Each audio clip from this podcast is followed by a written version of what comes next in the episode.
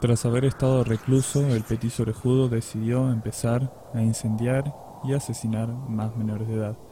Esta vez nadie lo detiene hasta que llega el último caso, donde le clava un clavo de 10 centímetros a un niño de tan solo 3 años. Buenas, buenas, buenas. Sean bienvenidos a otra edición más de este maravilloso podcast. Hoy estamos en la segunda parte de El Petizo Orejudo.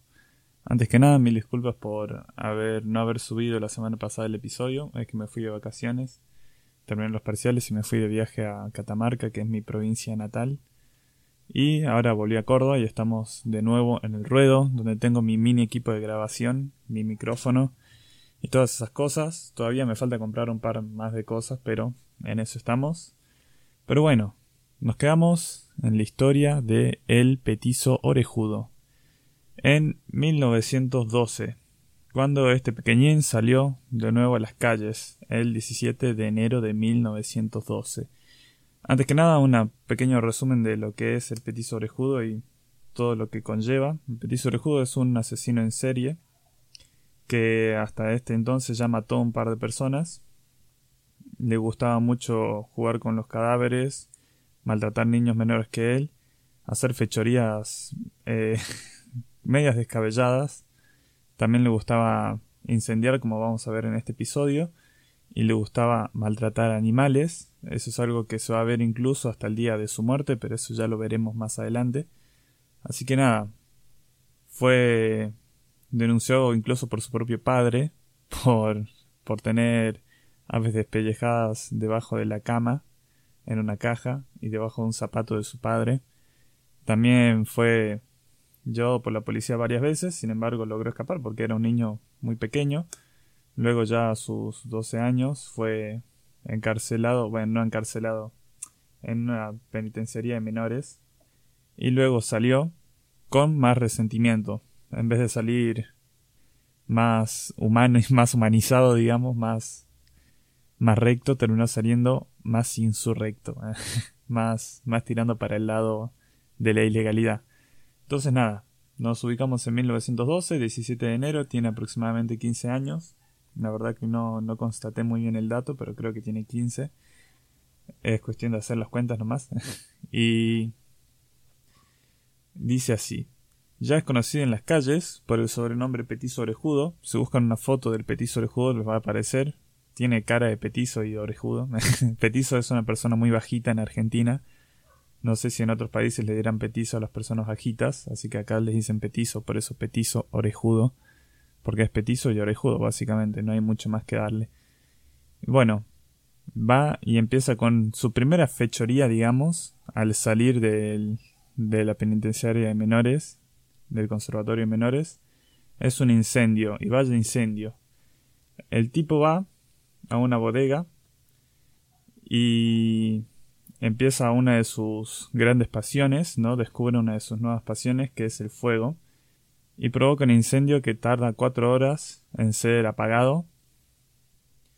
Y su su excusa, o sea, vamos de nuevo, eh, va a una bodega, el 17 de enero de 1912 va a una bodega, le incendia, tardan cuatro horas en apagarlas y dice, me gusta ver cómo trabajan los bomberos, es lindo ver cómo caen en el fuego.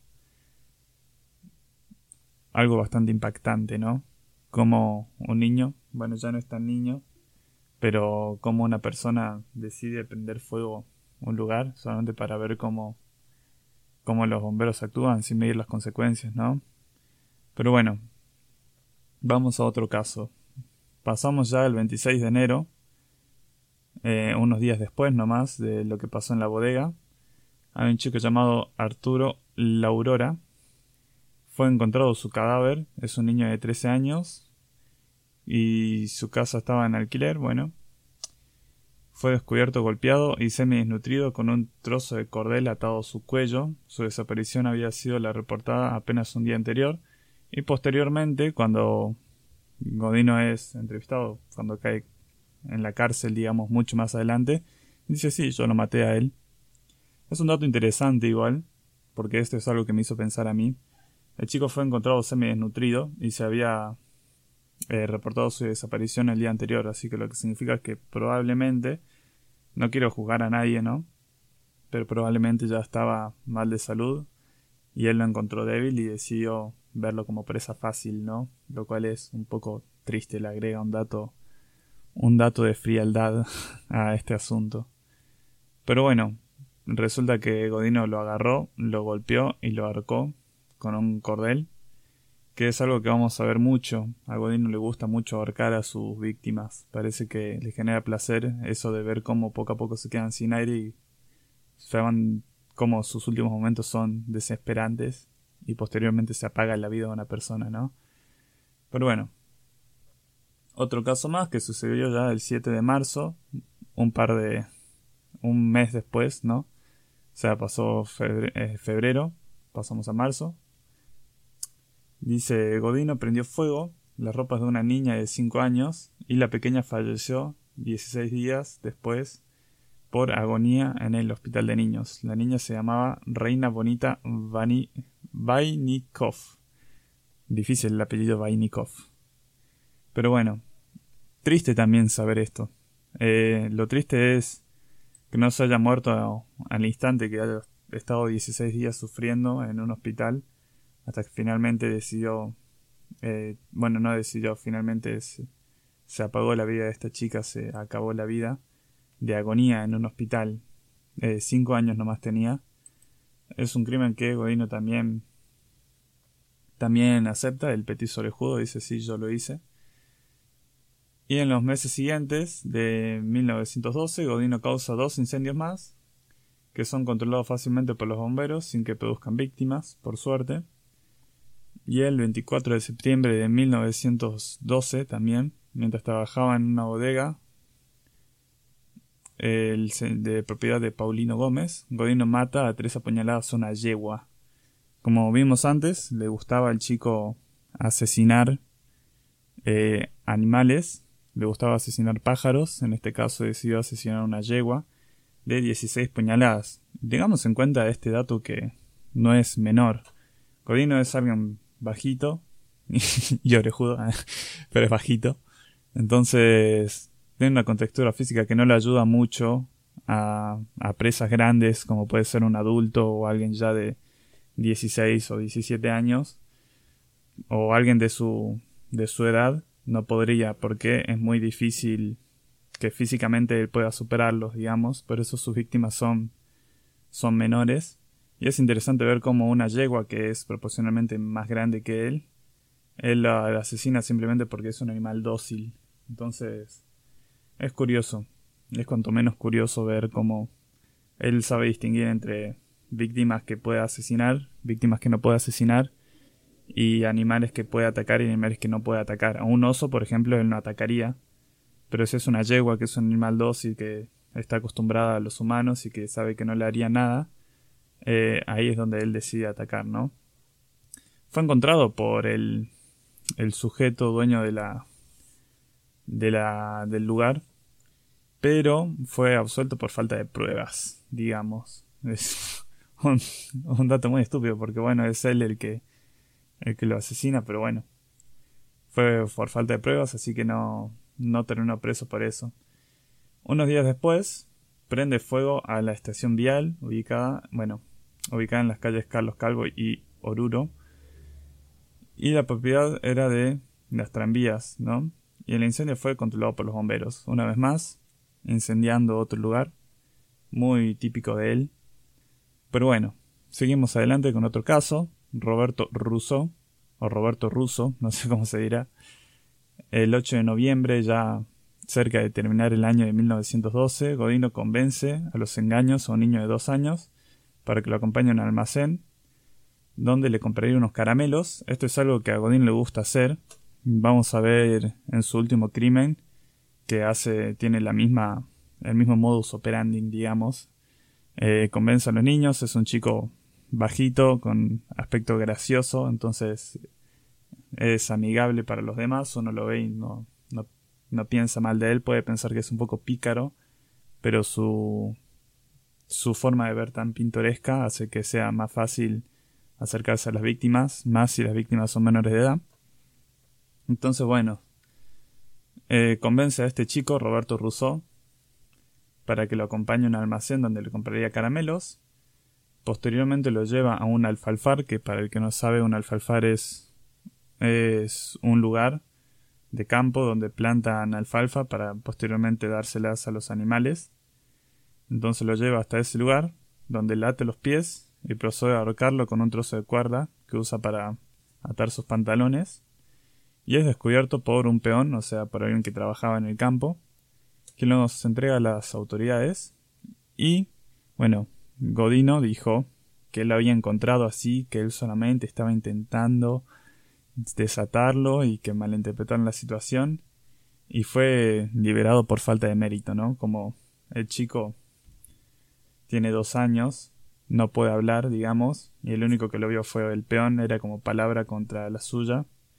Y como Godino es un chico pillo, de aspecto simpático, no, no lo vieron con el mérito de hacer eso y lo decidieron liberar. O tal vez sí lo vieron con el mérito, pero no como no tenían pruebas o no tenían más testigos, decidieron liberarlo, ¿no?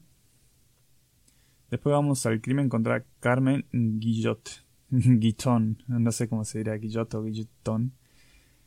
En 16 de noviembre, tan solo unos días después de lo que había hecho ya, en un terreno baldío, intenta golpear a Carmen Guillot, de, de, tres años, perdón, y un vigilante hace acto de presencia y Godino escapa, ¿no? Pero bueno, como vemos, sus víctimas siguen siendo menores de edad, siguen siendo pequeñitos. En este caso, le tocó a una chica de tan solo tres años. Es triste ver esto, ¿no? Imaginarse que uno, en esa época, no eran tan normales los crímenes, los chicos salían... Bueno, sí, siempre fueron normales los crímenes, ¿no? Pero no tanto como ahora. Los chicos salían mucho a la calle, salían a jugar mucho a la calle, cosa que hoy en día no vemos tanto. Y bueno, es, triste ver cómo vos dejás a tu hijo jugar con los demás y de la nada puede aparecer alguien como él, ¿no? Que intente asesinarlo, que le deje con lesiones graves, que haga todo ese tipo de fechorías y solamente porque sí, ¿no? Porque disfruta de hacerlo. Pero bueno, siguiendo más adelante, vamos con Catalina Nauelener. Unos días después nomás, nuevamente, sus crímenes son día tras otro, ¿no? no deja esperar mucho tiempo. El 20 de noviembre, todavía no finaliza el año 1912, es un año eterno para sus crímenes. Lleva a la chica a una esquina. Eh, la chica tiene solamente 5 años, Catalina Naulener, y busca un terreno baldío, pero antes de encontrarlo la chica se resiste, entonces el petit sobrejudo se descontrola y la golpea, y el dueño de una casa cerca interviene y Godino, o sea, el petiso orejudo, vuelve a escapar. Nuevamente eh, intenta... Son intentos de asesinato estos realmente. Él lo que espera es asesinar a su víctima. Entonces, como no lo logra, escapa. Y son contados después como atentados... ¿Cómo se llama? No, no me acuerdo el nombre del delito. Como atentados contra la vida, digamos. Pero bueno, intento de asesinato también se conoce pero no sé si ese es el nombre específico. Y ahora vamos hasta el último crimen, el último y probablemente el más horrible de todos, por lo que vamos a ver al final. El nombre es medio difícil, es Gesualdo Giordano.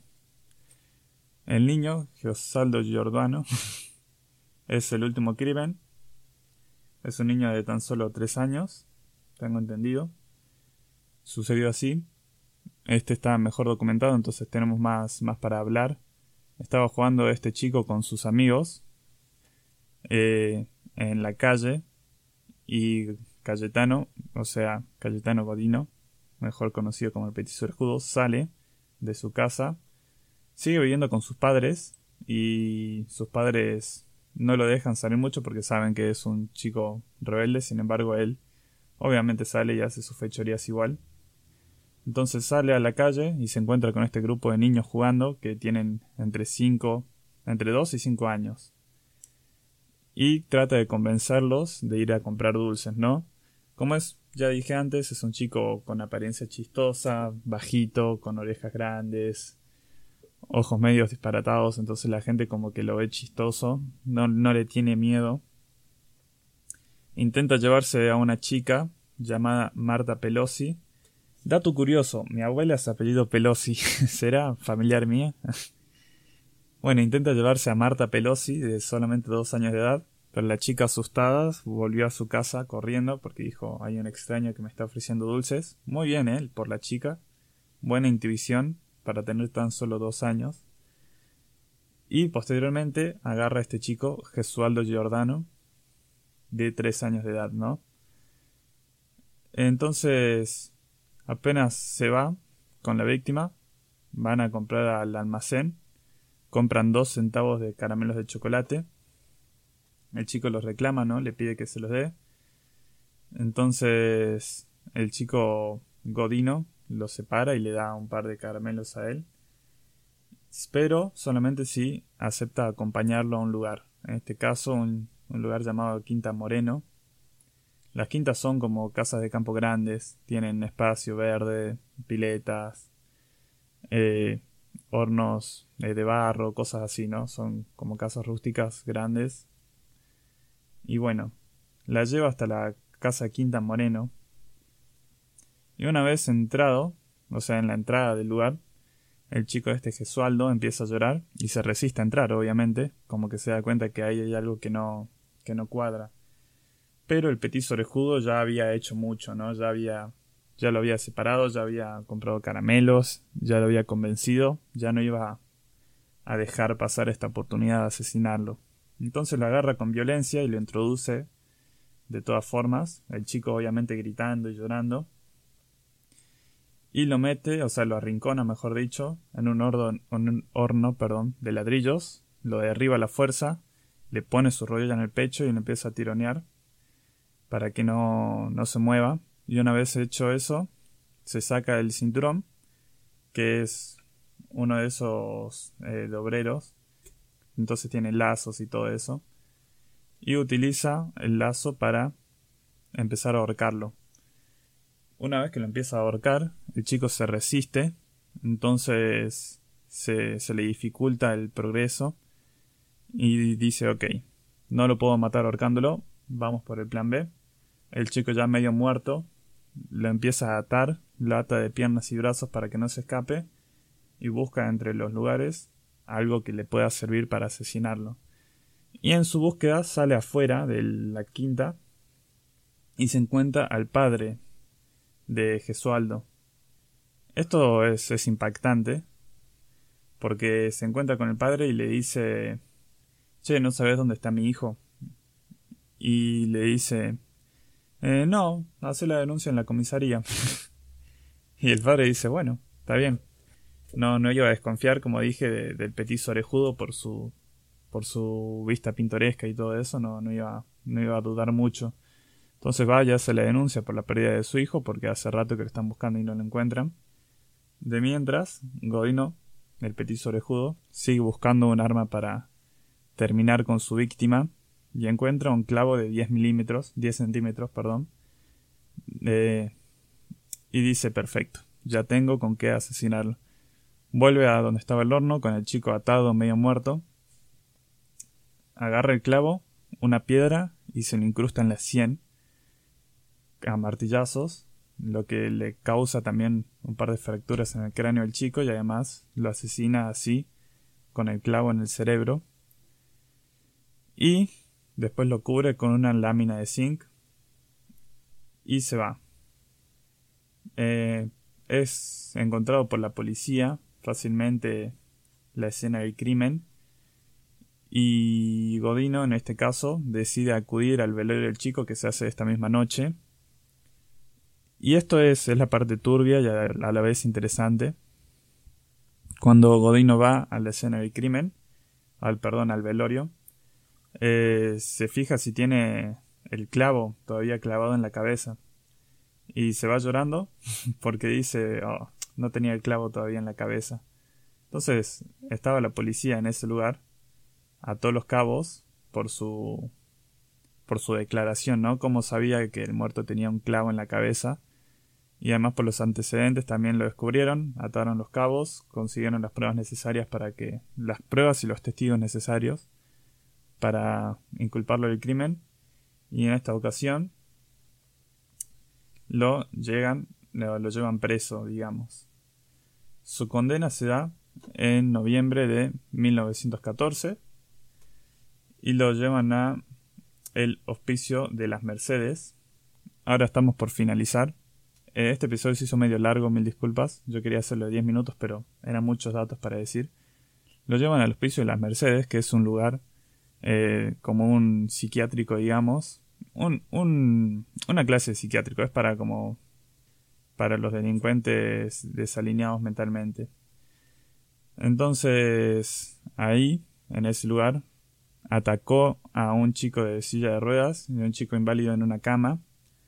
Por ende, se dieron cuenta de que era muy, muy, ¿cómo decirlo?, activo en los crímenes, que no, que no lo podían contener en un lugar de baja prioridad, digamos. Entonces lo llevaron preso, ahora sí, donde no hubiera, donde no hubiera gente que él pueda molestar. Entonces lo llevaron a, no, me acuerdo el nombre, de la Penitenciaría Nacional de las Heras, ahí está, ahí me acordé. Lo llevaron a la Penitenciaría Nacional de las Heras y posteriormente, unos años después, 10 años más tarde, mejor dicho, en 1923, lo llevan al penal de Ushuaia, en Tierra del Fuego, la provincia más al sur de Argentina, donde muere, eh, supuestamente, hay dos teorías realmente, muere de un proceso ulceroso gastro... Perdón, lo tengo anotado porque no me acuerdo, no me cuesta decirlo. Proceso ulceroso gastroduonal. Eh, gastroduodenal. Ahí está. La dislexia me atacó. De una hemorragia interna por eso. Sin embargo, según otros, los policías del penal, que fueron testigos supuestamente de cómo lo amedrentaron entre otros reclusos porque el petiso orejudo asesinó el gato que tenían de mascota, entonces los, otros reclusos se enojaron y decidieron acabar con su vida a golpes. Eh, dice que sufrió muchas muchas violaciones, bueno, mucho acoso sexual en la cárcel y muchos golpes. En la cárcel ya no tenía víctimas menores que él. En la cárcel ya era gente más grande, más fuerte que él, gente con la que él no podía lidiar. Entonces sufrió mucho abuso por su pinta pintoresca, digamos, por su, por su físico. Y además murió sin recibir cartas de sus padres y sin tener amigos, supuestamente, en 1947. Así que bueno. Ah, no, perdón. El penal de Ushuaia fue cerrado en 1947, él murió en 1944. Así que nada, esa fue la historia del petizo orejudo, el famoso asesino serial de niños, argentino, petizo y orejudo, bajito y con orejas grandes. Eh. Es una historia muy interesante, muy buena para charlar por encima con gente que uno que uno conoce, que están charlando y salen temas sobre mesa y pueden hablar del asesino este, el asesino probablemente más pintoresco de toda la República Argentina.